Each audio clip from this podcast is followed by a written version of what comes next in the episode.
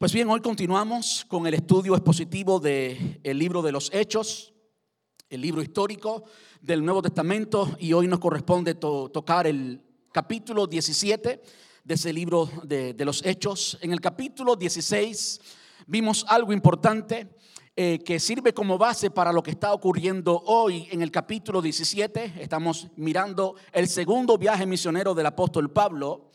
Y no sé cuánto recuerda que en el capítulo 16 el apóstol ve una visión. Primero, el Espíritu Santo en más de una ocasión, en dos ocasiones diferentes, eh, le impide a Pablo, Silas y Timoteo que vayan a ciertos lugares.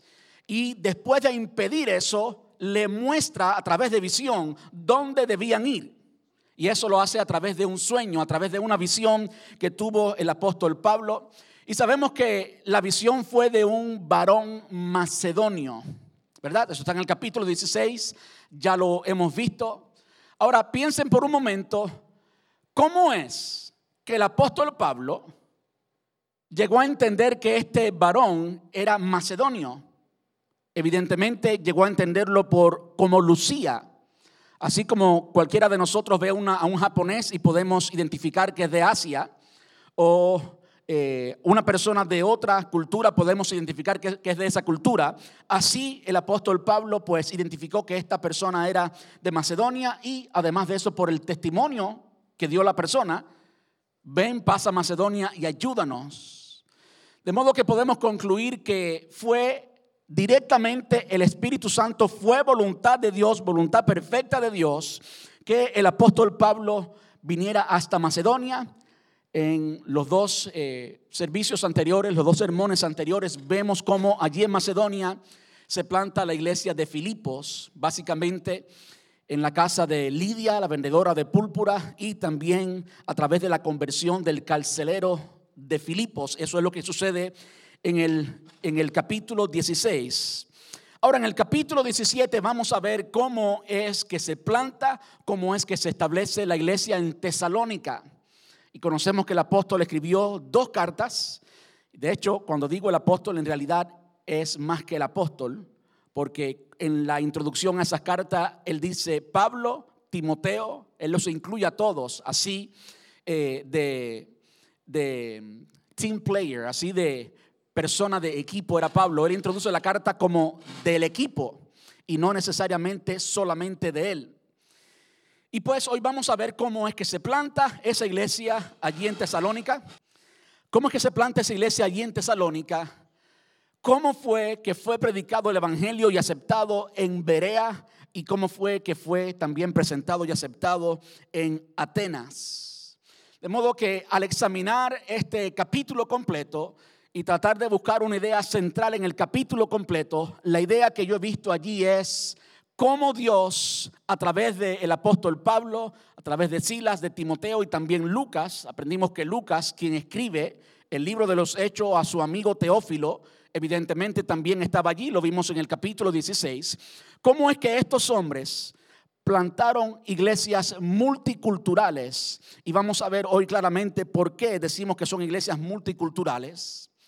Ahora, antes, antes de entrar en el tema, yo quisiera citar a alguien que es muy conocido, alguien que es muy respetado y que conoce mucho del tema y es Ravi Zacharias. Ravi Zacharias dice que la cultura, que la cultura es sagrada. Y es sagrada porque la cultura es dictada de donde tú eres, donde naciste, donde creciste, esa es tu cultura. Y ninguno de nosotros tuvo la decisión de determinar cuándo y dónde nacimos y you quiénes fueron nuestros padres. En otras palabras, ninguno de nosotros tuvo la oportunidad de elegir su propia cultura, sino que fue algo que Dios nos dio. Ahora, lo que vemos en la palabra de Dios, no solamente en el libro de Hechos, sino en toda la palabra de Dios, Antiguo y Nuevo Testamento, es que nuestro Dios es el Dios de las naciones, que el Señor quiere salvarlos a todos y que por lo tanto llega un momento en que nuestra cultura puede ser útil para alcanzar a otras culturas. Llega un momento en que tenemos que mezclarnos con otras personas y alcanzar a otros para Cristo. Y esto vamos a verlo muy claramente en eh, este capítulo 17, en la plantación de la iglesia de Tesalónica, allí en Berea y también en Atenas. Lo cierto es que cuando vivimos en una comunidad multicultural, Dios quiere que la salvación llegue a todas las culturas de esa comunidad, de esa eh, ciudad, de ese condado, de esa área. Quiero repetir eso. Cuando vivimos en un área o en una comunidad multicultural, el Señor espera, el Señor quiere, es la voluntad perfecta de Dios que salgamos de nuestra comodidad y que alcancemos también a esas culturas con el mensaje de salvación. ¿Cuántos dicen amén? Y si alguien es experto en esto, si alguien dio el primer paso en esto, fue precisamente el Señor Jesús que siendo en la forma de Dios no estimó el ser igual a Dios como cosa que aferrarse, sino que se despojó de sí mismo, tomó forma humana, tuvo que vivir como un ser humano para entonces alcanzar al ser humano. Ahora cuando miramos el libro de Hechos, el capítulo 17, y miramos el capítulo completo y cómo cada una de estas iglesias fueron plantadas, fueron establecidas, podemos ver el carácter eh, multiétnico. Podemos ver la diversidad de las personas que estaban allí y la diversidad de los instrumentos que el Señor estaba usando. Y hay mucho que pudiéramos decir de los instrumentos. Pudiéramos hablar del apóstol Pablo, ¿verdad? Un judío completo y podemos estudiar la, la genealogía del apóstol Pablo, la cultura del apóstol Pablo, pero fue también nacido en Tarso. Eso nos debe llamar la atención. ¿Por qué es que la persona más eficiente a la hora de predicar el Evangelio fue precisamente el apóstol Pablo? Había una mezcla de culturas allí que lo equipaban para alcanzar su comunidad, para alcanzar las ciudades, para ser eficiente y llevar el mensaje de salvación a todas las personas a su alrededor. Ahora miremos por un momento el resultado. El resultado de la obra misionera, de la prédica del Evangelio en cada una de estas ciudades. Miremos, por ejemplo, en Tesalónica, capítulo 17, por supuesto, versículo 4. Este es el resultado de la prédica del Evangelio en Tesalónica. Escuche bien, algunos, algunos judíos de la cultura judía, solamente algunos, algunos judíos que escuchaban fueron persuadidos y se unieron a Pablo y Silas junto con muchos, escuche bien, muchos hombres griegos temerosos de Dios y un gran número de mujeres prominentes. De modo que vemos eh, en la primera iglesia del capítulo 17, la iglesia en Tesalónica, cómo es, cómo es que muchos, muchos griegos y muchas mujeres prominentes llegaron al evangelio a través del ministerio de Pablo allí. No solamente eso, afirmando todo lo que eh, les compartí antes, si vamos a la primera carta del apóstol Pablo a los tesalonicenses, por supuesto los cristianos en Tesalónica, la primera carta del apóstol Pablo a los tesalonicenses, el capítulo 1, versículos desde el 7 hasta el 8, podemos ver cómo esta iglesia fue tan instrumental en alcanzar a toda Macedonia y más allá de Macedonia, de ellos salió eh, salieron los cristianos que alcanzaron todas estas regiones.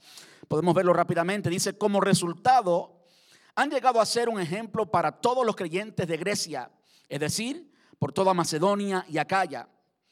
Y ahora la palabra del Señor está siendo anunciada partiendo de ustedes a gente de todas partes, aún más allá de Macedonia y Acaya, pues a donde quiera que vamos encontramos personas que nos hablan de la fe que ustedes tienen en Dios. No hace falta que se la mencionemos. En otras palabras, ya ellos habían hecho un trabajo y Pablo era testigo del trabajo que hacían eh, los cristianos de Tesalónica en toda la región, en toda Grecia. Podemos ver en Berea, si usted estudia el capítulo 17, y este es, eh, esto es lo que yo le animo a hacer, mientras que estemos estudiando el libro de los Hechos, por favor, estudiemos el libro de los Hechos. Eh, yo no sé cuántas veces usted ha leído el libro de los Hechos, ha leído este capítulo. Preparándome para este sermón, yo lo he leído más de 10 veces, lo he escuchado más de 5 veces. Para poder extraer qué es lo que hay allí, entonces yo les animo a que juntos estudiemos esto, veamos cuál fue el resultado de la obra evangelística en Berea. Versículo 12. Dice, como resultado, muchos judíos creyeron. En esta ocasión, de la cultura judía también hubieron muchos, no pocos, muchos que creyeron. Y vamos a ver ahorita por qué. Porque los judíos de Berea eran más receptivos, eran más abiertos que los, judíos, que los judíos de Tesalónica. Y eso explica por qué. Para mí es muy interesante estudiar las culturas. No era muy lejos, no era muy lejos para nada Tesalónica de Berea. ¿Por qué es que en Berea había una cultura religiosa diferente a la que había en Tesalónica? ¿Por qué? La cultura importa. Hace algún tiempo estaba en, en una conferencia en Chicago y me encontré eh, allí con el director de los estudios étnicos de la Universidad Dallas Theological Seminary. Y pues hispano el, el, hombre, hablamos, hablamos como por unos 20 minutos. Y yo le preguntaba acerca del futuro de la iglesia hispana en Estados Unidos. Y es interesante que la iglesia hispana en Estados Unidos no es igual en todos los lados. Una iglesia hispana en Florida es muy diferente a una iglesia hispana en Colorado, es muy diferente a una iglesia hispana en, en Texas, en California. Somos diferentes. ¿Por qué? Porque la cultura de cada región es única. Y podemos ver en la respuesta de los ah, que vinieron al Señor allí en Berea cómo los judíos allí eran diferentes. Dice, como resultado, muchos judíos creyeron, como también lo hicieron muchos griegos prominentes, tanto hombres como mujeres. Ahora, cuando vamos a Atenas, y Atenas era el centro de la cultura y la filosofía griega, por años, incluso antes eh, de que Roma fuera eh, quien era Roma en ese entonces, Miramos al versículo 32 al 34 y dice, cuando oyeron a Pablo hablar acerca de la resurrección de los muertos, algunos se rieron con desprecio, pero otros dijeron, queremos oír más sobre este tema más tarde. Con esto terminó el diálogo, el diálogo de Pablo con ellos, pero algunos se unieron a él y se convirtieron en creyentes. Entre ellos estaba Dionisio, un miembro del concilio, del aerópago. En otras palabras, un político, un hombre de influencia, se había convertido al Evangelio y también una mujer llamada Damaris y varios más. Damaris y varios más. Y Damaris era también una mujer de mucha influencia.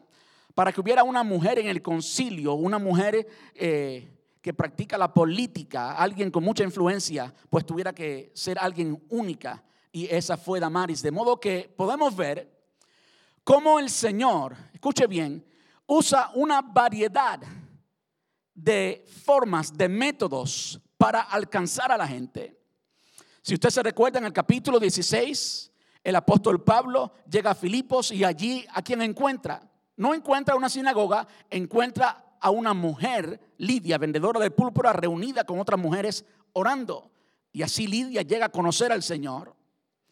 Y después se encuentra con el carcelero de Filipo. Y así se plantó la iglesia en Filipo. Cuando llega a Tesalónica, pues vemos el resultado que hubo en Tesalónica, que algunos judíos, pero muchos griegos y muchas mujeres. Y me encanta que dice que, eran mujeres, tanto las mujeres como los hombres griegos, prominentes. ¿Qué es? exactamente lo que el Señor estaba haciendo allí. El Señor estaba alcanzando, estaba alcanzando la ciudad, estaba alcanzando almas, estaba buscando y salvando lo que estaba perdido.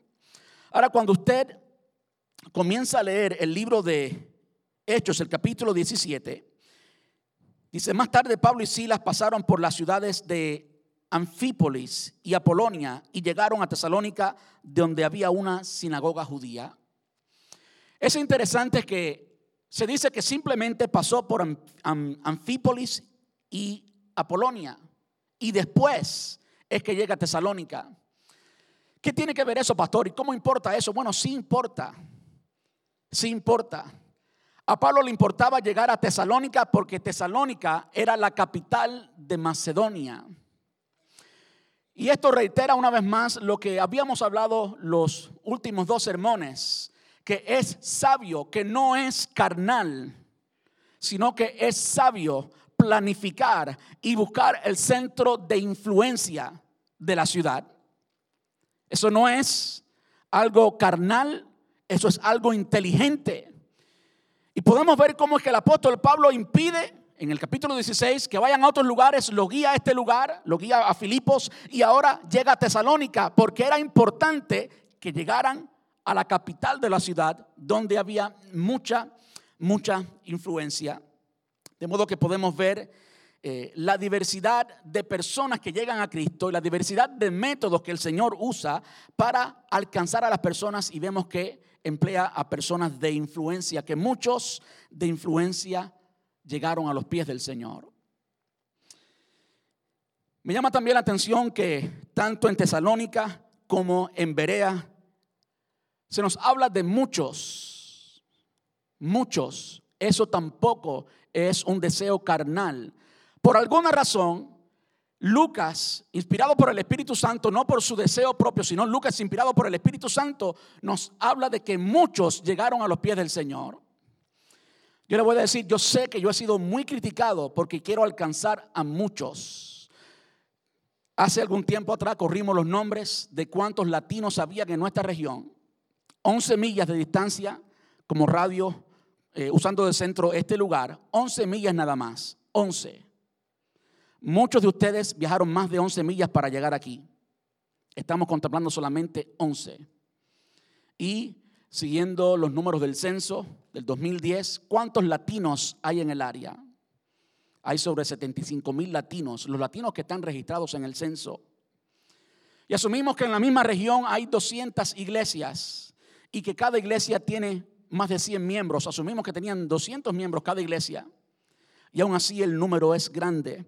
Cuando miramos al 3, 3, solamente 3%, el 3% de esos latinos no alcanzados, no los que están yendo ya a iglesias, sino 3% de los que asumimos, asumimos nomás, que no están yendo a una iglesia son 1665. Y de repente a veces yo, quizás siendo muy transparente, hablo de este deseo. Y yo no sé si a usted le causa dolor, pero cuando yo pienso en que solamente tres personas de 100 sea nuestra meta, estoy pensando que todavía tenemos una meta muy pequeña. De modo que yo estoy dispuesto a aceptar cualquier crítica, porque no es un deseo humano, no es un deseo de Alain López, es el deseo de Dios salvar a muchos y es el deseo de Dios usar los medios de comunicación, usar personas de influencia para que entonces podamos alcanzar y alcanzar a muchos. No le debe a usted que se pierdan muchos, le debe doler. A Dios le duele que se pierdan muchos y por lo tanto debemos hacer todo nuestro esfuerzo para alcanzar no a pocos, sino a muchos. Amén. Quiero que veamos rapidito los métodos, los métodos que se usaron para alcanzar a cada una de estas ciudades. Y vamos a ver de nuevo en Tesalónica, en Berea y también en Atenas. Y cuando miramos en Tesalónica, versículo 2 y 3, escuche cómo fue, cómo fue que el apóstol Pablo lo hizo, cómo.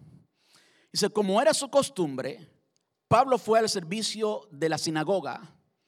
Hay algo importante que ocurre cuando nos encontramos con alguien de nuestra cultura, ¿sí o no? Eso no está mal, eso está bien.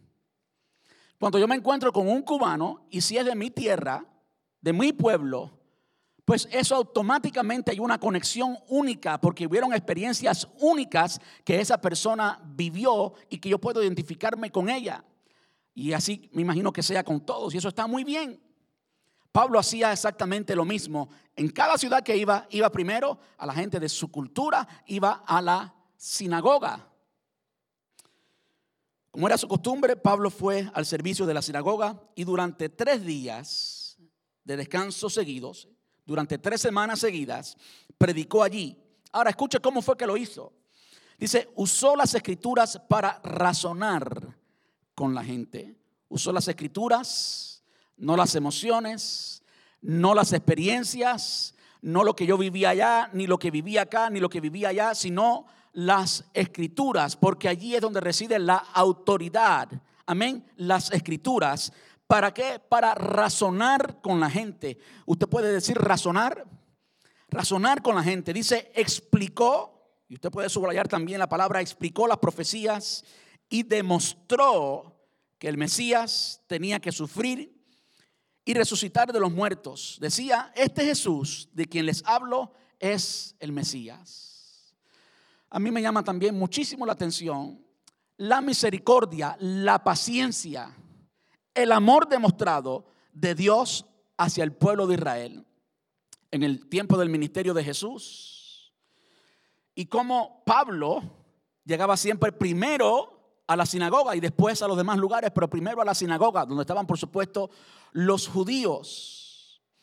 Y me llama la atención que aquí, por ejemplo, en Tesalónica, a pesar de que él tomó tiempo para razonar y a través de las escrituras explicar y demostrar, aún así, pocos de ellos, algunos judíos, dice, eso nos hablan que hay culturas que son diferentes a otras culturas a la hora de aceptar el Evangelio, a la hora de abrirse al Señor. Y una cultura que fue formada por el judaísmo, que se apartó de Dios, pues fue una cultura que fue muy, muy seca, muy cerrada al Evangelio. Me encanta, hay alguien de nuestra iglesia que antes del servicio me estaba comentando que hay una persona judía en su centro de trabajo y esta persona se atrevió a decirle, si me das la oportunidad de demostrar que Jesús es el Mesías, pues yo quisiera sentarme contigo. Usted no sabe quién es esa persona, pero dame un aplauso. Yo por supuesto sé quién es. Y tenemos que orar por esa persona para que alcancemos a ese, a ese judío a través del testimonio de ella. Ahora, nótese algo importante, algo que nuestra cultura tiene que cambiar. A veces nosotros queremos predicar el Evangelio y decirle a alguna persona lo que nosotros sentimos, decirle a alguna persona nuestras experiencias y esperar que la persona lo acepte como autoritativo, esperar que la persona lo acepte como el final y esperar que la persona se convierta a raíz de eso.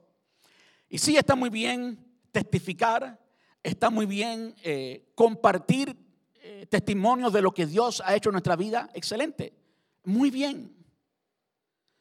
Pero hay algo más que tenemos que hacer que no es reemplazable por el testimonio. Está muy bien que usted comparta su experiencia, que usted lo comparta con pasión. Nadie puede robarle eso. Pero sus experiencias son sus experiencias y no necesariamente indica que la otra persona con quien usted está hablando va a tener las mismas experiencias. ¿Quién tuvo jamás mayores experiencias que el apóstol Pedro? ¿Quién tuvo jamás mayores experiencias que el apóstol Pedro? ¿A quién le fue revelado que él era el Cristo? ¿Quién caminó sobre las aguas? ¿Quién fue un amigo íntimo de Jesús? ¿Quién estuvo allí en el monte de la transfiguración? ¿Quién estuvo allí en Pentecostés? ¿Quién dirigió la expansión de la iglesia? Inicialmente el apóstol Pedro. Sin embargo, Pedro dice que tenemos, tenemos algo más confiable a la hora de hablar del Evangelio y eso más confiable es las Sagradas Escrituras. Entiéndase que el apóstol Pedro tenía toda la autoridad para decir mis experiencias son auténticas, mis experiencias son únicas. Sin embargo, él decía que tenemos algo más confiable y eso más confiable es la palabra de Dios.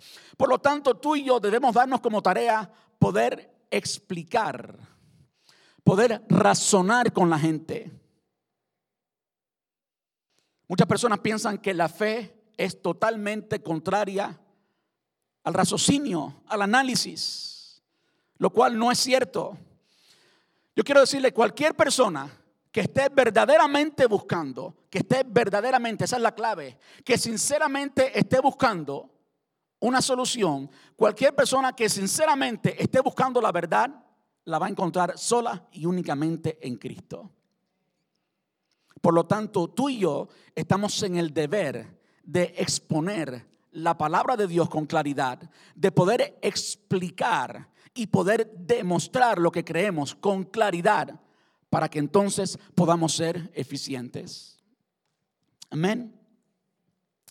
A mí me llama mucho la atención Hechos capítulo 8. En Hechos capítulo 8, el Señor llama a Felipe a que le predique a un etíope. Y hay un ángel de Dios que le habla, el Espíritu Santo le habla y finalmente está Felipe allí. ¿Cuál fue la pregunta de Felipe a este eunuco, a este etíope, que evidentemente había venido a Jerusalén a adorar y ahora regresaba a Etiopía? ¿Cuál era la disposición de él? Vino a adorar. Estaba buscando de Dios. Pero se iba sin entender. Y cuando Felipe se une al carro, guiado por el Espíritu Santo, y van corriendo, yo me imagino eso, corriendo y escuchando lo que estaba leyendo el etíope, él entendió que estaba leyendo Isaías 53. La pregunta de Felipe al etíope fue, ¿pero entiendes lo que lees? Y el etíope le, le respondió, ¿cómo entenderé si no hay quien me explique? Y a raíz de eso Felipe les pone el Evangelio, a raíz de Isaías 53 les pone el Evangelio. Tiene que estar bien expuesto claramente para tú predicar el Evangelio usando el Antiguo Testamento, ¿sí o no? ¿Y cuál fue la, la consecuencia? ¿Cuál fue el resultado? Este hombre se quiso bautizar y dijo, ¿qué impide que yo sea bautizado? Inmediatamente fue a ser bautizado. El Señor habló de algunas ya se me fue el tiempo. Ay, Señor. El Señor habló de tres terrenos. Tres terrenos, el que está junto al camino, junto a espinos y el terreno fértil. ¿Se acuerdan de esa parábola? ¿Cuál era el terreno fértil? Aquellos que oyeron y entendieron la palabra. Que oyeron y entendieron la palabra. Por eso tú y yo no podemos conformarnos a una explicación mediocre. No podemos conformarnos a dar una presentación que ni vale la pena oír, algo totalmente ilógico, sino que tú y yo tenemos que convertirnos en evangelistas. Tenemos que intencionalmente buscar si hay personas preparadas. Quiero terminar con esto y voy a tener que continuar este sermón la semana que viene, porque la iglesia americana tiene que usar el lugar y tenemos que salir de aquí ya mismo. Pero por favor piensen esto. Y de nuevo lo que yo creo que el Señor está haciendo con nosotros, con Iglesia Hispana de Brandon, y a través de las escrituras, es cambiar la forma en que pensamos. Es cambiar la forma en que pensamos. Cuando hablamos de alcanzar a personas, enseguida en quién pensamos? Pensamos en los hombres. Pensamos en las personas que están bajo el vicio, las personas que pues tienen una mala vida porque evidentemente están perdidos, ¿verdad que sí? Y sí, está bien que pensemos en ellos. Pero yo quiero decirle, las personas de influencia, las personas que tienen poder, literalmente los prominentes, están igualmente perdidos. Igualmente perdidos. ¿Por qué es que vamos a intentar alcanzar a unos y no a los otros? ¿Por qué? Tenemos que pensar en eso. Y si el Señor dirigió al apóstol Pablo, a Silas, a Timoteo y también a Lucas a llegar hasta Tesalónica, porque allí era la capital de Macedonia, y después vamos a ver cómo llegó hasta Atenas.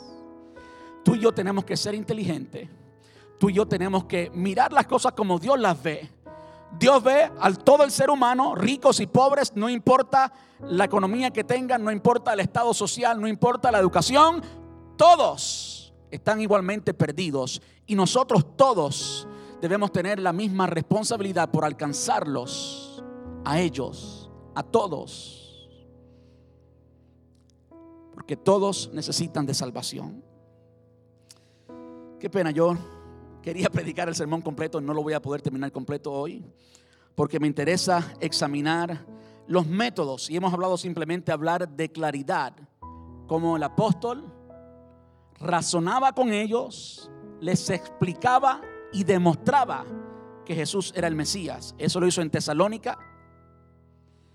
Qué interesante que culturas que eran más abiertas, la cultura griega, hubieron muchos griegos prominentes y muchas mujeres griegas prominentes que aceptaron al Señor.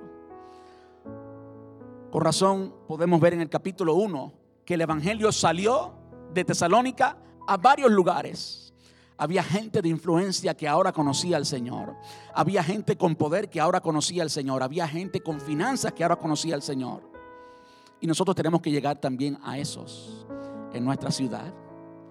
Amén. Vamos a estar puestos en pie. Y perdón, de verdad que me siento muy mal por predicar algo tan corto, tan inconcluso. Pero eso es una razón más para que usted venga la semana que viene y pueda terminar eh, la conclusión de este sermón Gracias.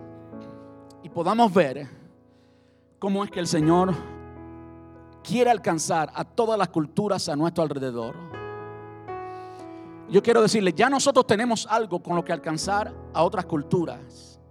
Y es la comida. ¿A qué gringo no le gusta la comida latina? ¿A quién no le gusta la comida latina? ¿Sí o no? El amor y la pasión, el calor humano que tenemos los latinos es algo necesario para todo ser humano. Podemos usarlo para alcanzar a otros. Y el sabor, eh, eh, la pasión que describe la cultura latina también.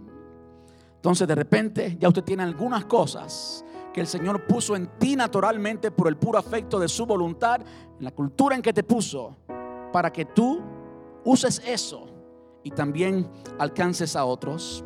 La semana que viene vamos a aprender de cómo el Evangelio llegó a Berea y cómo cada uno de nosotros debe ser como los de Berea.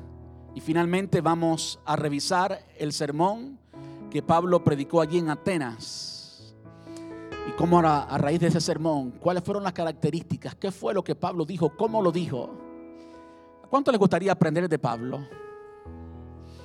Creo que después del Señor Jesús no hay otro como Pablo a la hora de predicar el Evangelio, a la hora de tener un ministerio eficiente. Vamos a aprender de Pablo. Yo quiero que usted entienda que usted tiene virtudes y que Pablo se rodeó de un equipo. Pablo no andaba solo. Tú y yo podemos ser parte del equipo de Dios para alcanzar nuestra ciudad, para alcanzar a 200, 300, para alcanzar a 1600 y no eso no es un deseo carnal de ningún pastor intentando ser una iglesia grande, no. Eso es pasión por las almas. Y eso es lo que debemos hacer. Dejar de pensar como éramos antes, cambiar nuestra mente y alcanzar a los muchos que están a nuestro alrededor y necesitan de Dios. Permítanme orar por cada uno de ustedes, por nuestra iglesia. Y el próximo domingo continuamos este sermón, plantando iglesias multiculturales. Señor, te damos muchas gracias una vez más en esta hora. Gracias por permitirnos oír de tu palabra, Dios. Señor, que así como Pablo se sintió cuando llegó a Atenas y vio la necesidad que había de ti, así como él sufrió la necesidad que había, Dios, permítenos a nosotros que tu Espíritu Santo nos convenza que tu Espíritu Santo, Señor, abra nuestros ojos y podamos ver la necesidad a nuestro alrededor. Llena, Señor, nuestros corazones con el compromiso, con la pasión de poder presentar tu evangelio de una forma clara, de poder razonar con las personas. Abre nuestro entendimiento, llena nuestro corazón de tus deseos para que podamos alcanzar no solamente al pobre y menospreciado, sino a todos los que te necesitan, Señor. Te pedimos esto en el nombre de Jesús y te damos muchas gracias. Muchas gracias, papá. Amén.